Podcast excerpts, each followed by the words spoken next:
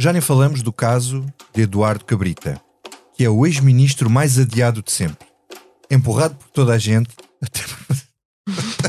Desculpa, mas essa é tão boa. É pá, começa outra vez. Desculpa, prometo não me rir outra vez. Mas essa é muito boa. É bom, é assim. Não temos apanhados da Comissão Política. É boa, é boa, é boa. Bom, agora já. Ah, vá, Não, três um vezes. grande título.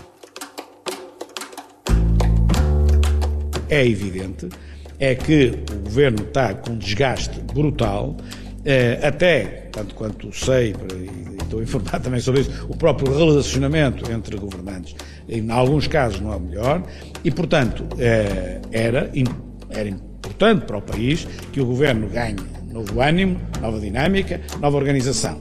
Já nem falamos do caso de Eduardo Cabrita, que é o ex-ministro mais adiado de sempre, empurrado por toda a gente, até por Marcelo Rebelo de Sousa, que lhe fez uma das maiores maldades, algumas vezes vistas, de um presidente da República a um governante, ao embaraçá-lo em frente às câmaras de televisão e do país. O Sr. Ministro não quer aproveitar para comentar este caso finalmente, uma vez que ainda não o fez. Não é todo o instrumento. momento adequado, não é? É, porque normalmente quando o Presidente da República está presente, os ministros não falam, mas enfim, mas se quiser. Não parece Não, não momento é adequado, não é? Ao longo que deve decorrer e foi na altura noticiado o facto. Nada mais tinha a acrescentar. Mas podemos falar de Augusto Santos Silva, o político em Portugal que melhor sabe que em política não se pode ser ingênuo.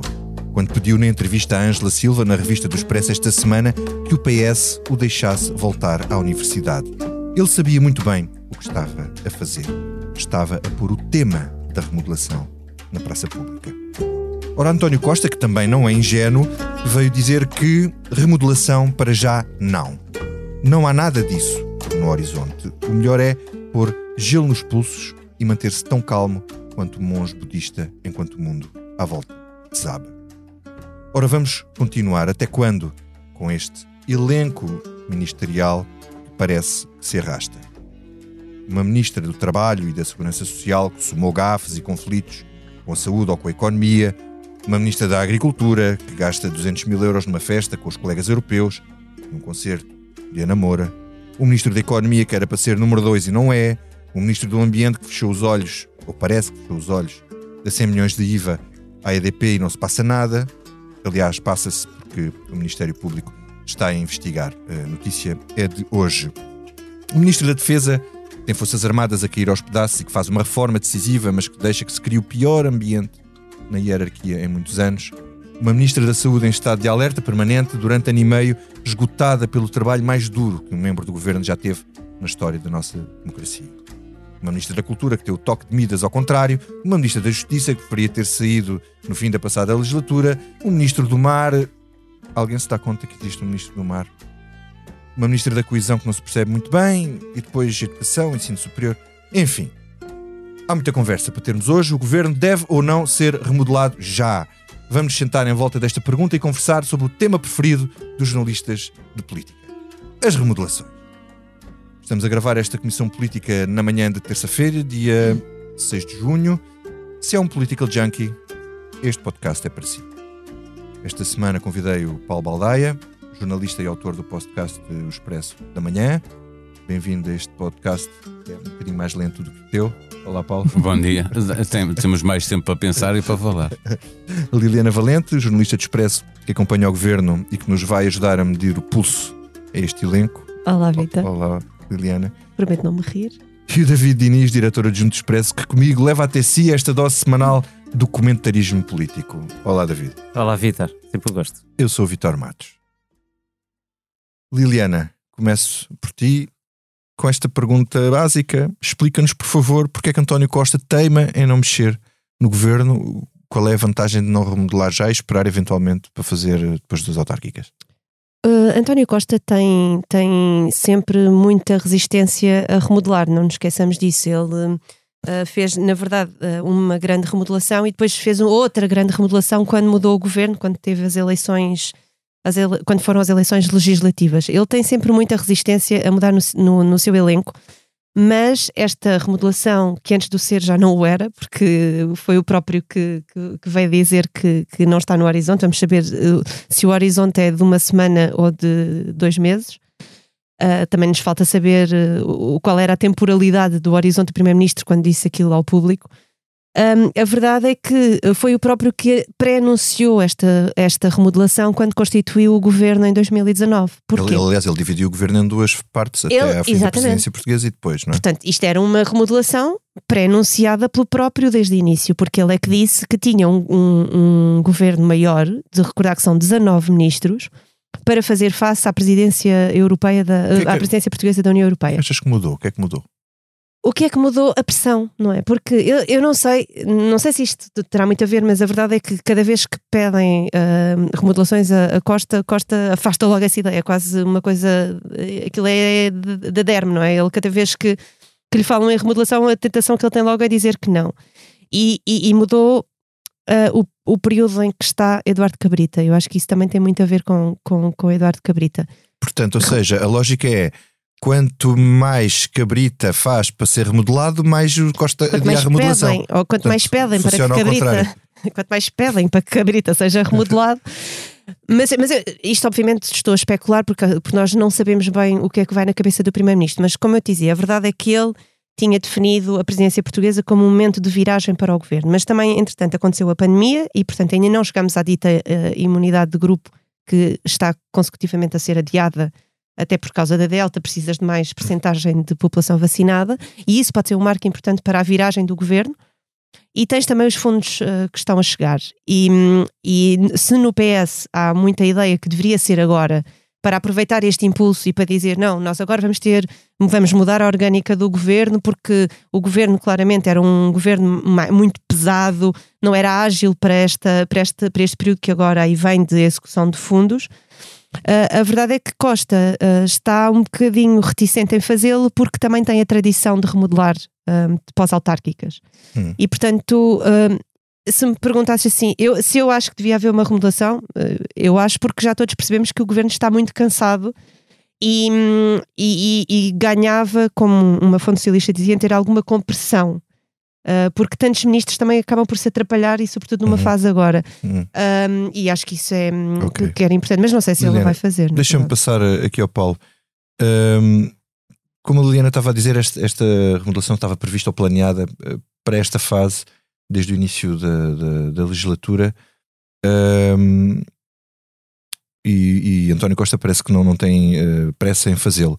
A ti parece-te urgente? Tu vês muitos ministros de- desgastados e é necessário refrescar? É, Isso é evidente, que há ministros que, que estão desgastados, eh, à cabeça de Eduardo Cabrita, eh, porque já é o para-raios para todo o governo, portanto eu já acho que, que a maior parte do governo e o, o próprio Partido Socialista eh, já querem que Cabrita fique lá o máximo de tempo possível, porque enquanto houver Eduardo Cabrita não há mais problemas, toda a gente olha só para Eduardo Cabrita, Eh, mas eu tenho É dúvidas, é, eh, atrai, não, não é atrai todos os problemas, porque os problemas continuam Sim, a sim, existir.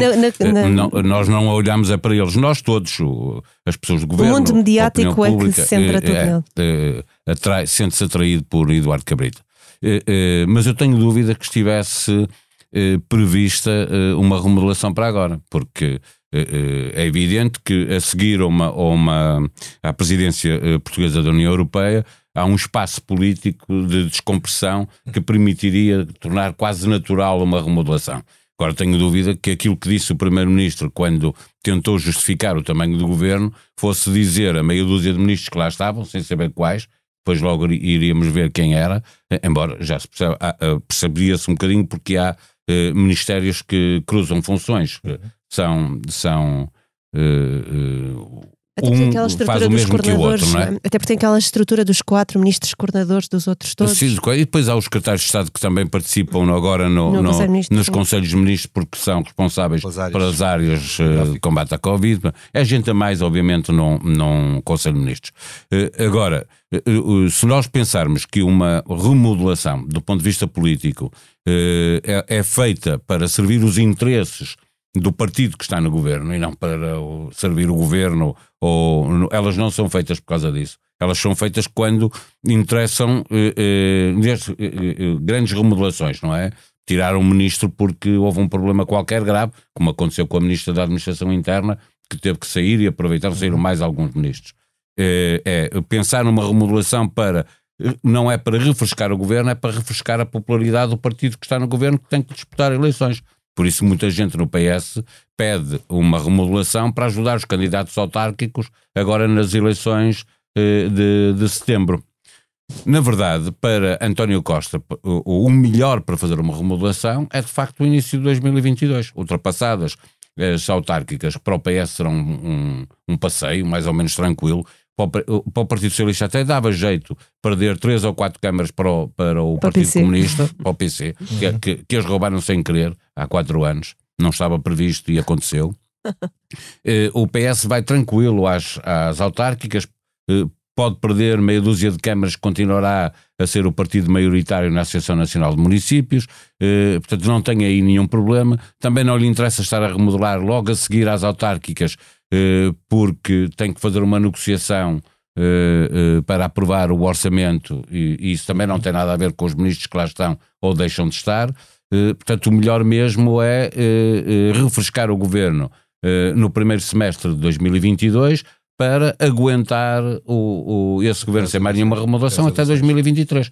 Com a vantagem de, nesse, nessa altura em que houver essa remodelação, é o período em que a bazuca vai estar a despejar dinheiro eh, com muita força. E, portanto, a popularidade de todos os ministros, só mesmo um, um ministro muito, muito azelha, é que não chega a 2023 com uma eh, popularidade positiva. Portanto, eu percebo que António, para António Costa, a melhor altura para remodelar é de facto o primeiro semestre de 2022, porque é, do ponto de vista político-partidário, o momento ideal para fazer uma remodelação. Uhum. Hum. David, uh, tu concordas com, com, o que o Paulo estava a dizer? Tu, quer dizer, consegues fazer essa distinção entre o remodelar para servir os interesses uh, do PS ou eleitorais, ou interesses eleitorais do partido e do próprio Primeiro-Ministro e a governação em si?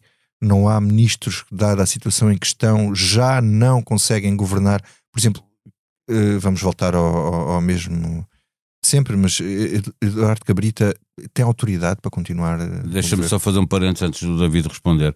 Eduardo Cabrita pode sair sozinho do governo. Qualquer ministro pode sair sem ter claro, que haver uma remodelação. Normalmente, mas atenção, que agora ele tem as eleições autárquicas e os incêndios para, certo, para tratar. Eu não sei se, se, vai sair mas, agora. Só para dizer que uma coisa é uma remodelação larga. Sim, mas normalmente, quando, quando, há, quando mexe no ministro, normalmente o António Costa aproveita para, para não dividir isso por vários. Uh, às não fazer remodelações às prestações. Ele tem uhum. aproveitado uma saída para depois uh, fazer uma remodelação mais alargada. Mas diz. eu, eu tendo a concordar com o Paulo uh, no sentido de, de, de, afirmar que é, é provavelmente precipitado uh, se António Costa lançar uma remodelação agora.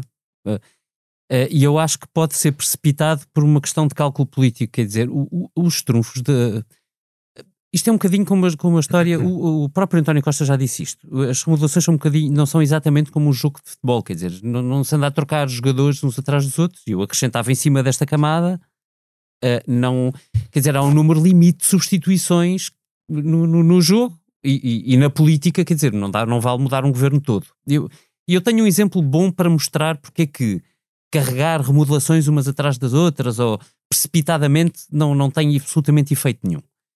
Uh, António Guterres, em 2001, teve a mais desastrosa derrota autárquica do, da história do Partido Socialista. E dois meses antes tinha feito uma, uma mega remodelação. Criado super-ministérios, mandou uhum. embora Manuel Arcanjo, Pina Moura, coitado, já estava super, super-ministro. É, é, é uma alucinação inesperada, mas que já nem sequer era a primeira remodelação mas daquele era segundo o sinal governo. de que esse governo estava já bastante. Mas exatamente é isso. O, entrar o ponto, no pântano. O ponto é, é Vamos ver António o que é que Costa, a próxima remodelação. António Costa não quer, e eu percebo isso, uh, quer dizer, não jornalisticamente, eu por mim, quanto mais remodelações houver, mais matéria temos para escrever, portanto, interessantíssimo. Mas eu percebo que, do ponto de vista do Primeiro-Ministro, não haja muito interesse em escutar trunfos por tudo e, e, escolher um momento para aplicar o trunfo. Portanto, isto é o sítio onde eu me aproximo do Paulo. Há um problema, porém, neste, nesta argumentação. É que, uh, como tu dizias e bem, uh, uh, o Paulo fazia uma ligação de um, as remodelações servem para subir, ou pelo menos estancar, a perda de popularidade de um governo. Não é só para isso. há de facto uma questão de autoridade. O que é que são ministros? Ministros são políticos, ou whoever, que têm uma responsabilidade sobre uma pasta, têm uma tutela sobre determinados setores. E isto significa uma tutela também sobre determinadas corporações de interesses. Eu não estou a dizer nada de mal, isto não tem nenhuma carga negativa, é assim que funciona. Portanto, a Ministra da Saúde tem que reunir obrigatoriamente, ou devia, ou pelo menos mandar alguém, reunir com os vários sindicatos do setor da saúde, que são não sei quantas carreiras, não sei quantas pessoas, dezenas e dezenas de milhares de pessoas. Centenas, no caso da saúde. Um, Graça Fonseca tem uma tutela sobre uma corporação. E é aqui que entra a questão da autoridade. Ou seja, não é, isto não é só uma coisa para. Olha, vamos lá mudar aqui umas caras que é para a malta não achar que nós estamos a dormir, hum. ok? Há uma coisa muito mais complicada do que essa, que é de medir caso a caso uh, cada um dos ministros se ainda tem condições para ter autoridade sobre o setor e as corporações que dirige. E eu acho que há alguns casos no governo onde manifestamente isso hoje já é muito difícil de justificar. Por exemplo, diz. Eduardo Cabrita, enfim, voltamos ao Cabrita do costume, mas eu, eu queria, queria, tornar esta discussão séria. É assim, uh, Eduardo Cabrita é um político experiente, tem muitos anos disto, é muito amigo de António Costa, tem a flexibilidade que António Costa adora para dizer uma coisa num dia, outra coisa no outro e fazer-se de vítima e de sair daquilo como se fosse. Uh, como se estivessem a fazer uma coisa horrível. Uh, e, e tudo isso é valorizado por António Costa. Mas hoje, Eduardo Cabrita, eu, eu, eu, francamente falando, desculpem dizer, eu acho que incêndios e autárquicas não são argumento para, não, para, para que Eduardo Cabrita não saia do governo. Mas são as áreas que lhe têm corrido bem, é atenção, grande questão. os incêndios. Mas é que eu, eu acho que a grande E isso questão... é, uma grande, é uma grande questão porque os incêndios este ano podem vir a ser eh, Desculpa, graves. O ministro não manda nos, nos bombeiros, quer dizer, ele monta uma estrutura, organização... funciona ou não funciona, não é por ele estar lá agora ou não que aquilo vai funcionar ou não vai funcionar. Ou a estrutura funciona ou não é instituições que protegem Portugal dos incêndios, ponto. Outra coisa é gerir, por exemplo... Uh, a estabilidade das forças policiais, que estão muito desafiadas por infiltrações de extrema-direita, que estão há anos, para não dizer há décadas, a reclamar aumentos salariais. Estão algumas negociações em curso. Um, entre uh, variadíssimos outros dossiês sensíveis que este ministro tem nas mãos, Ciresp, uhum. a loucura que foi a gestão deste caso de, de transposição do Ciresp. É uma coisa incompreensível, a menos que pela total pelo, pela falta de foco que Eduardo Cabrita tem eh, neste momento nas, nas coisas que tem de gerir, que são muitas e são sensíveis e são perigosas. Mas posso dar outros. Graça Fonseca sobre a cultura. A, a lista é enorme, é mais de metade do governo. Se começarmos a olhar não, para, não, não, espera, nós não tínhamos de trazer falta de autoridade. Então ele está a começar não a fazer isso. Hum, Desculpa, mas aí não acho isso, porque acho que a, a autoridade não é uma coisa que se meça só uh, por aquilo que nós achamos de ver. Quer dizer, eu olho para, o Ministro da Educação e, francamente falando, eu, eu não, não consigo reconhecer-lhe nenhuma autoridade política extraordinária. Mas quer dizer, mas percebo que o Ministério, enfim, vai funcionando. E este é o parâmetro de gestão de António Costa. É, a coisa vai funcionando? Vai, está ótimo. E vai seguindo. E, e, e, eu acho que é, é por, por, este parâmetro, para, para nos pormos na pele de António Costa, temos que seguir o parâmetro dele. Portanto, Graça Fonseca, acho que não tem nenhum respeito das pessoas do setor depois do que aconteceu durante a pandemia. Ana Abrunhosa não tem poderes. E, e, uhum. Quer dizer, não, não, na prática não existem. Ricardo Serrão Santos, que podia ter usado o PRR é, para. É o Ministro do Mar. Ah, obrigado saberem. pela legenda. uh, podia ter usado o PRR para uh, criar uma espécie de cluster de, do mar em Portugal. Aparentemente, até, até o, o grande uh, orientador do PRR, Costa e Silva, uh, não existe, perdeu-se a oportunidade, portanto, quer dizer, não, portanto, eu acho que há casos em que António Costa vai ter mesmo urgência de resolver. Uhum. Um ponto final só para dizer. Uh, para que uma remodelação tenha efeito, é determinante que o Primeiro-Ministro tenha força política para chamar pessoas qualificadas. Uhum. E, e tu achas que isso está a escutar? Não. Hum. Eu acho que António Costa tem uh, obrigatoriamente. Eu, eu ontem ouvi o Pedro Adão e Silva com este argumento e, portanto, vou ter de citar o Pedro. Uh, uh, acho que é correto o argumento. Ele não pode deixar passar o Congresso do Partido Socialista sem dizer uma coisa muito simples e de maneira muito clara: que quer ficar para mais seis anos. Uhum. Ou seja, quer ir às próximas legislativas e fazer a próxima legislatura. Não é isso que ele diz ao Sem público. isto, pois não. E o, e o Mas Presidente este da é o República ponto. também já tinha pedido Ele que, o ar, que o Primeiro-Ministro esclarecesse. Mas e este o é que o ele ponto. fez foi adiar o Congresso. O Primeiro-Ministro nunca fará uma remodelação bem sucedida Ele deixa no ar se que é a não sua vida. deixar muito claro se não der que é uma remodelação pessoas, para, para, para os ministros que vierem Sim, ficarem. Sem sim. isso, não vale a pena fazer remodelação nenhuma. Sim, sim, Olha, isso é importante. Diz. Eu só queria, só queria aqui acrescentar uma coisa. Eu tendo a concordar aqui com, com o David nesta questão da autoridade e tendo a discordar eh, do Paulo quando ele diz que Bombom era o melhor timing para, para o António Costa era no início de 2022, porque é quando começa a bazuca a despejar o dinheiro. Ah, só que o, o trabalho de, de- o, o trabalho que tem de ser feito para que a bazuca comece a despejar dinheiro não é no início de 2022. Aliás, é uma coisa que tem de começar, ou que já devia ter começado, e portanto Essa máquina já pôs Sim. essas coisas a andar. não, Isso mas nem todas as coisas tu precisas, de- ou seja, são nove meses perdidos e António Costa não se pode dar ao luxo de perder nove meses com um governo que não anda, que é burocrata, que já está ali Mas deixa- emperrado. Deixa-me colocar-te outra questão. Mas Eh, quantos vocês meses é que sabem- ele já perdeu? Mas- até, até Pois, agora? mas, mas, Mas- em mas deixa-me 2022 colocar-vos mais meses Aqui são. uma questão ao contrário. Que vantagem tem o Primeiro-Ministro em remodelar um governo e depois chega lá o novo Ministro até se adaptar à pasta e Mas essas então, e coisas se, ainda se o ministro já lá tempo? estiver, e se for um ministro que já faz. Eu, Bom, vou-te eu- dizer uma coisa. Não. Eu acho que ele tem muito boa gente dentro do governo para fazer aquilo que já fez algumas vezes, de mudar, até porque repara, E vai concentrar pastas e. podes manter- concentrar pasta, pastas, puxar secretário de pessoas. Estado, muda Eu o Ministro da Defesa para os negócios para os negócios. estrangeiros, Exato. etc. Ou seja, é possível fazer uma E puxa remodelação políticos para cargos. e puxa políticos. peso. Exato. Olha, por exemplo, puxa autoridade. Cordeiro, que tem um perfil mais executivo e claramente uh, o- a pasta dos assuntos parla- parlamentares não é para ele, ele gosta de mexer, portanto, Para é, onde? tem um perfil mais executivo. Uh, Estou-te a fazer as minhas apostas. Não, e, e puxava-o para onde?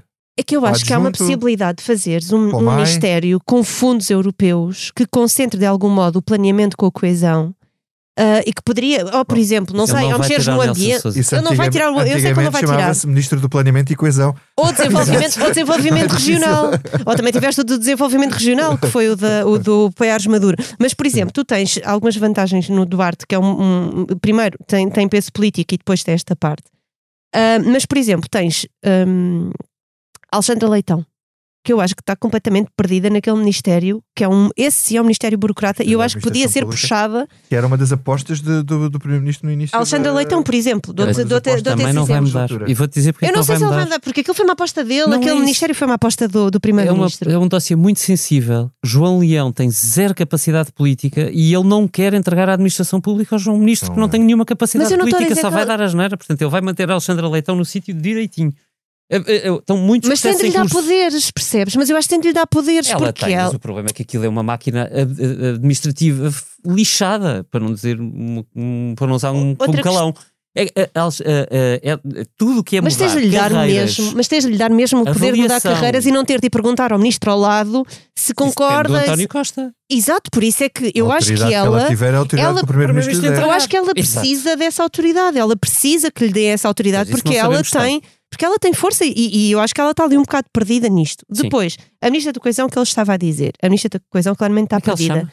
Ana Abrunhosa. Ah. Mas a Ana Abrunhosa, não, não nos podemos esquecer que ela era da CCDR e ela tinha uma grande capacidade executiva para executar o quê? Fundos. E, portanto, ela pode ter potencial de ser reaproveitada para alguma coisa para que dê mesmo. Isso, por exemplo. Opa, pois, mas isso aí não, não seria. Coitada Mas depois aqui há outras questões que, que, que, que eu acho que também são importantes que ele pode fazer outra vez aquilo que fez não, em algumas remodelações, que é puxar secretários de Estado que ele pôs ahm, ali Ah, a, a- a criarem-se por- A aprender? para aprenderem, não é? Por exemplo, estávamos- a falar do Duarte, mas, por exemplo, eh, não esquecer Francisco André, que foi chefe de gabinete do Primeiro-Ministro e que ele me pôs nos negócios estrangeiros. Eu acho que para lhe dar experiência governativa para poder não vir a buscá-lo um dia, não- não- não- puxar por ele se for, se for preciso. Não estou a dizer para essa pasta, porque ele raramente troca secretário de Estado para ministro no mesmo Uhum. ministério. Ele põe num ministério ao lado. Portanto, Uhum. pode ser uma peça que ele também pode, pode ir buscar. E eu acho que se houver uma compressão, e depois tem ministros mais versáteis, a própria Mariana Vieira da Silva, que eu também acho que ele não vai mexer, mas ela tem Essencial capacidades técnicas, que eu acho que ele não É vai mexer dois. nela. É É número- ela ela é é- verdadeira é número número 2. dois. E o próprio Cisa Vieira, que eu também acho que poderia ganhar com. Eu acho. A- acho que há só um, um dado que falta acrescentar nestes pontos sobre, quando falamos sobre remodelação, que é, enfim, é sempre sensível, mas sempre verdadeiro. não vale a pena manter ministros que já não querem estar nos sítios. Pois. Ministro, tens, temos vários. Lembraste disso Ministra porquê? Isso é uma coisa inelutável. É a Ministra da ti- Justiça é queria assim, sair. Isto é A o, da saúde, isto tem sido dificílimo. A de saúde, eu- diria que, enfim, agora é, é muito difícil nesta fase, não é? Talvez, enfim, não- vamos ver como é que chegamos a meio de outubro ou a novembro. quando- Mas lembraste disto quando houver uma Vieira, não? Whatever. António Costa vai deixá-la sair. Eh, E vai argumentar que ela pediu para sair. não é? Pois, quer dizer, Eh, portanto, não a mim parece legítimo, não é? Eh, Francisca Van Dunen, tantas vezes que se disse que Francisca Van Dunen já não quer estar no governo, já não queria estar. Eu vou só dar um exemplo para, para, dos im- para dar uma imagem do que é três. isto. Aí temos três, pelo menos. Mário Dos Centeno. que, já, dos que nós sabemos que pediram para sair. Sair. E depois há Quatro. uma série de secretários de Estado. E depois Isso, há, há sim, gente. alguns que a Liliana escrevia na peça que, que tinham já, que já pediram a Primeiro-Ministro para sair, inclusive a Secretário de Estado dos Assuntos Europeus. Um exemplo perfeito do efeito que tem, efeito nocivo que tem um ministro que na verdade já não quer estar lá, mas que é obrigado a estar, é o que aconteceu com Mário Centeno. Mário Centeno quis sair Aham. a quando das legislativas. António Costa não o deixou E sair. notava-se o Porque achou- enfado. E foi um inferno todos aqueles meses. E as guerras, que, até com o próprio António Costa, desnecessárias que houve, provam que não vale a pena E vários martirizar assim. pessoas. Aquilo é. São cargos muito exigentes, os últimos anos foram terríveis. Eu não sei, mas vocês olhando para o Ministro da Economia e para o Ministro do Ambiente, notam-se que eles estão enfadados daquilo. O próprio Cisa Vieira eh, está mais desaparecido. Bom, Eu acho que ele também está Cisa enfadado. Vieira, pensando na vida que tinha ante- antes de ir para o governo, Certo. E o Matos Fernandes? E no o Matos Fernandes também também. está cansado. E depois tiveram polémicas, muitas delas que, que chateiam e que, que aborrecem, que tu pensas, mas porquê é que eu estou aqui a fazer isto se eu não fiz nada de mal e porquê é que estou aqui a aguentar isto? Se- Depois, que quando formos ouvir este episódio, Alguns, vamos ver que não fica ninguém no governo. Bom, Eles são 19. É, é que nem o primeiro-ministro que acho que vai para a Europa. Oh, Paulo, mas eles são 19, ainda não, ainda não falámos de todos. Por Não, exemplo, o é eu Manuel Leitor, ainda não falámos do Manuel ele Leitor. quer se ir embora, é um dos que se queria ir embora. Mas o Manuel Leitor tinha outra questão, que também o- a comunidade também já não está muito com ele. Portanto, também é uma questão da autoridade. Ah, ah, Sim, mas e o Ministro da Educação, o- por acaso, não tutela estudantes, porque se tutelasse já tinha ido à vida, porque o que ele fez Mas aos isso vão alunos todos. é, eh, sim, é muito, muito grave aquilo que aconteceu na educação, de facto.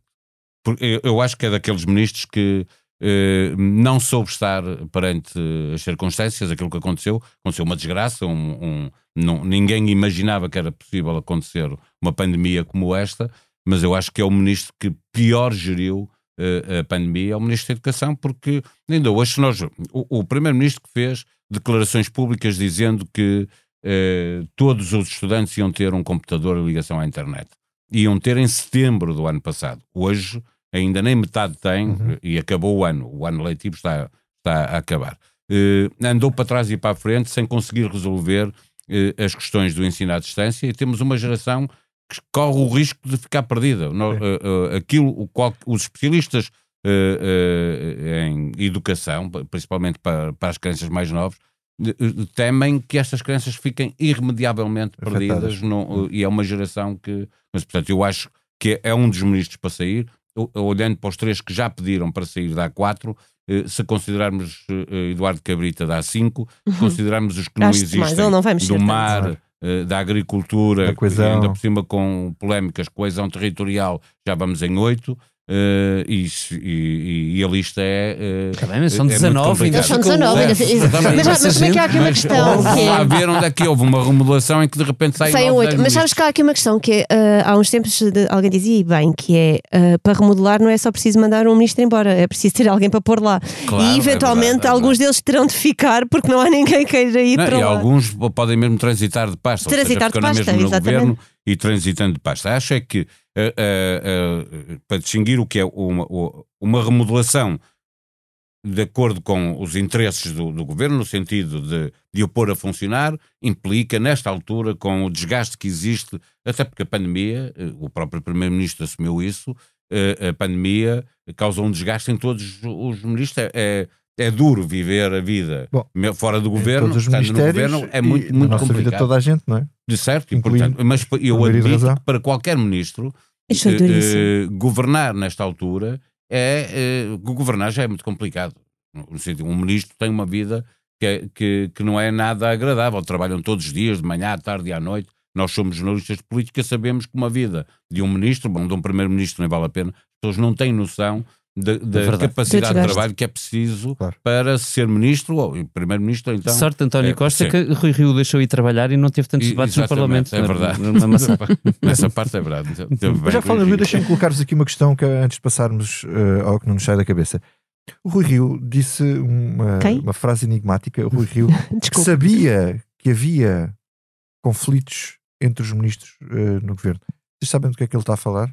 É pá, pode Fazem estar a falar de coisas passadas, daquilo que nós da altura escrevíamos do, da Ministra da Coesão com o Ministro do Planeamento. Lembra que aquilo era um. Não, nós, nós falámos, por exemplo, de, de, de conflitos entre a Ministra do Trabalho Da Olá. justiça Não. com a Não era saúde. conflito, e era de- atropelos. Com, com, com a economia, mas isto Então, e, o Pedro Não era- Nuno, e o Pedro Nuno Santos? Ah, e o próprio Pedro. Primeiro-Ministro. O Por acaso, olha, estás a o ver, eram bullying 19 do e não falámos dele. ao ministro Pedro. E nós Algumas coisas foram conseguimos passar um, diria. um- um- fazer um programa sobre o governo e não falámos do, do, Do Pedro, Pedro Nuno. Nuno Santos, pois. é verdade. Que eu, Não, esse não sai que o não primeiro-ministro sei que ele quer que ele fique lá a queimar-se a queimar-se com o Bem, da porquê? tapa. Porque se saísse, depois ficava com ele lá fora, era bem Claro, pior. não, Keep your o enemies Pedro Nuno closer. Santos à solta no Partido Socialista, o, o, o, o, o António Costa já perdeu Não ninguém. poder Não dá eh, saúde a no. Partido Socialista. Não é? Não, Nós esse- vimos como ele não foi capaz de impor, por exemplo, um candidato no, no Porto, etc. as dificuldades que ele teve estando no poder, que é muito. Eh, eh, Se Não, deixasse isso- o Que já Pedro são sinais também. Santos Não, cá fora. Isso é o contrário. Ele não o remodela porque ele está desgastado. Se ele não estivesse desgastado, remodelável. Ele Isso não é está- mal visto. Ele está a fazer um trabalho tão bom, deixa cá pô-lo numa pasta mais difícil. Devíamos fazer uma Epá, infografia mais- com estas coisas. Mais difícil do que aquilo que ele já tem, meu Deus. Eh, bom, vamos ao que não nos sai da cabeça.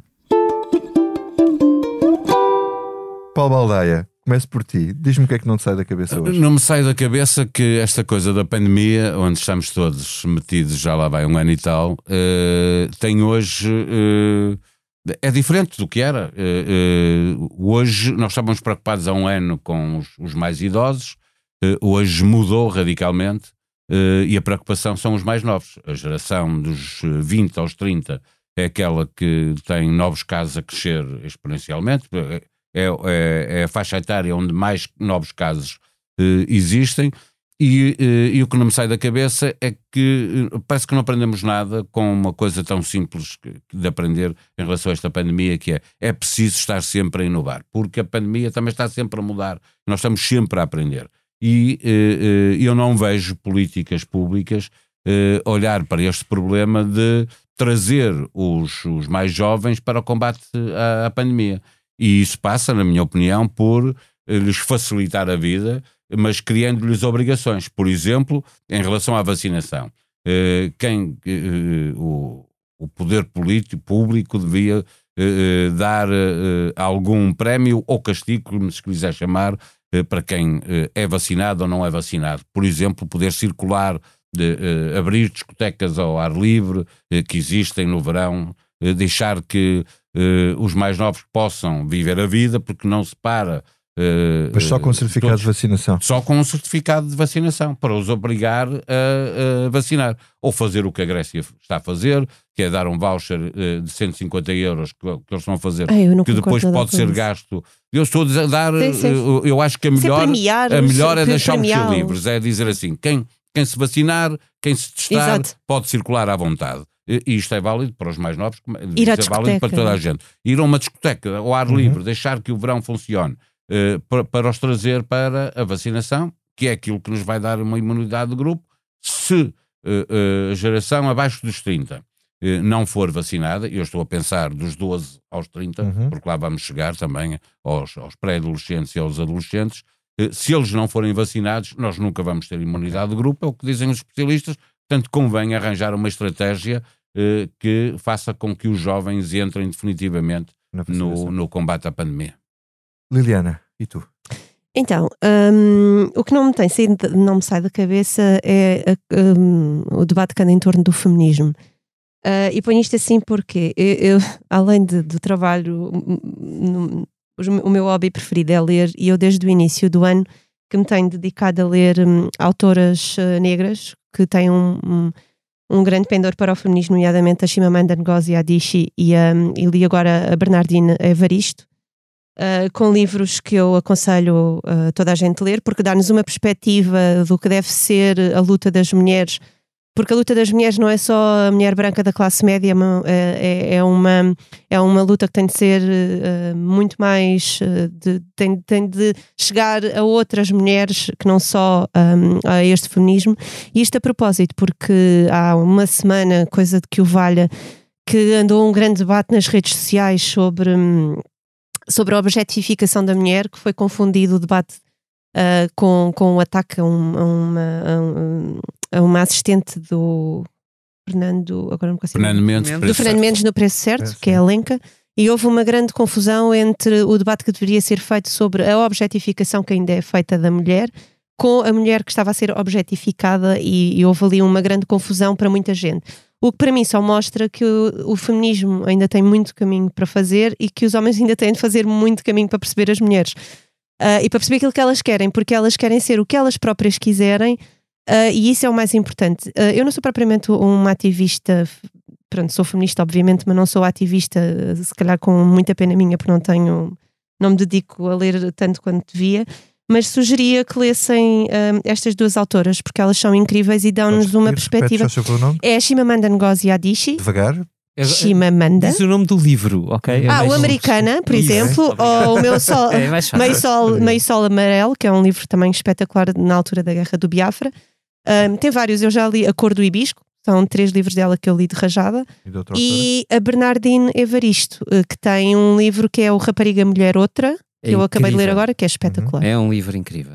Mesmo. Pronto. Altamente recomendado para Podes homens pegar. também, sobretudo para homens, se calhar. Sim, sobretudo para homens, sim. É, É onde é maravilhoso mesmo. preciso fazer a, mudança grande. É, Exato. quer dizer, ela, ela explica bem, aquela história explica bem que não é só na cabeça dos homens. Não que é só na mudança cabe- é também na cabeça das mulheres. Mas é onde, é Aliás, onde há, a é preciso fazer rapariga a mulher maior outra, mudança. não- A rapariga mulher outra, por exemplo, são várias histórias de várias mulheres muito diferentes umas das outras e em que tu percebes em que perspectiva é que cada que o feminismo deve lutar também em cada uma destas perspectivas e elas próprias também têm de Estamos a prolongar isto, mas Desculpa. Bernardina Evaristo é, para além de tudo, poeta. Ela escreve incrivelmente bem e é de uma geração nova, o que significa que escreve para todos. Ok. E, portanto, vale mesmo muito a pena.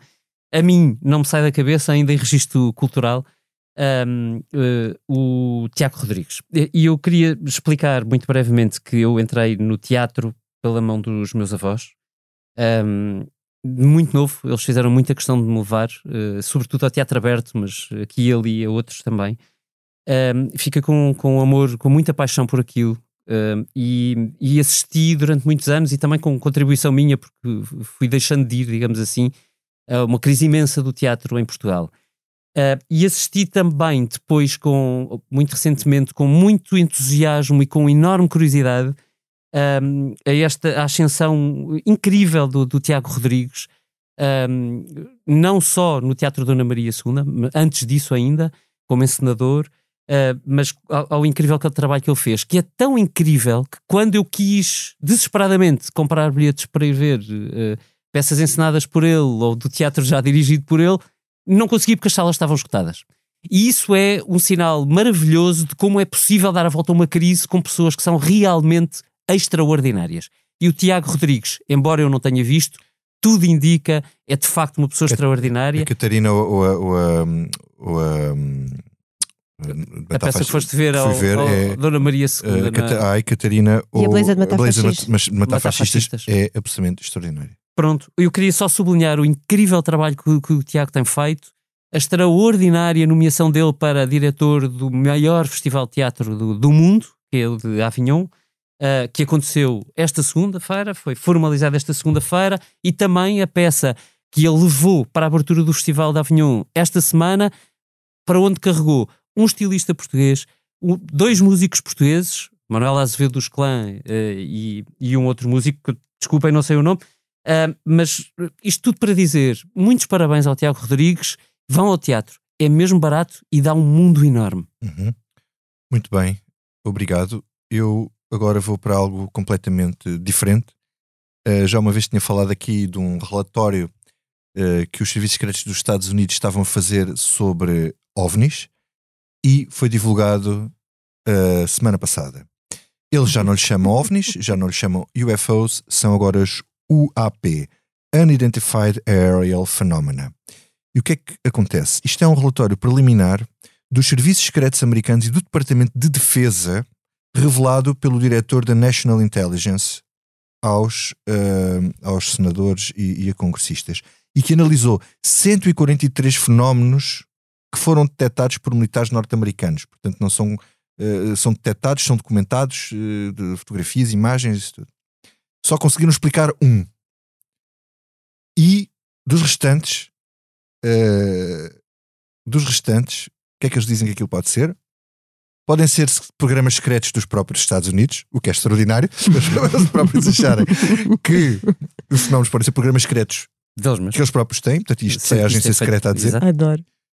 Uh, aliás, deixem só um parênteses: o caso de Roswell era isso. Uhum. O caso de Roswell era um, uh, era um balão gigante, era uma coisa de bal- bal- balões americanos, de próprios americanos, e que eles nunca revelaram e deixaram que se criasse aquela Mito. lenda toda para os russos não saberem. Uhum. Portanto, fica aqui este. Eu aprendi uh, uh, a ler isto quando uh, portanto, eu vi um podcast do New York Times sobre isso. Foi que aprendi. Pronto, Outra coisa podem ser- drones ou tecnologia de países como a Rússia, China, balões e drones Uhum. estrangeiros. Depois há a classe dos outros. Uhum. Os outros, eles nunca aplicam a palavra aliens ou extraterrestres ou nada disso, mas, cito agora, admitem que os UAP desafiam a nossa capacidade de tirar conclusões firmes Uhum. sobre a natureza as nat- natureza ou intenções dos próprios UAP. Precisamos de mais fontes e dados. Uh, portanto, podemos ser mais Mulder, podemos ser mais Scully. Eu sou mais Scully, sou mais do lado cético, mas a verdade é que há alguma coisa lá fora que nós ainda não percebemos. E com esta lista de fenómenos políticos e paranormais, fechamos esta comissão política. A política às vezes parece um fenómeno paranormal porque não se percebem como é que alguns políticos contrariam a lei da gravidade. Este episódio teve edição multimédia do João Luís Amorim e ilustração do Tiago Pereira Santos. Até para a semana.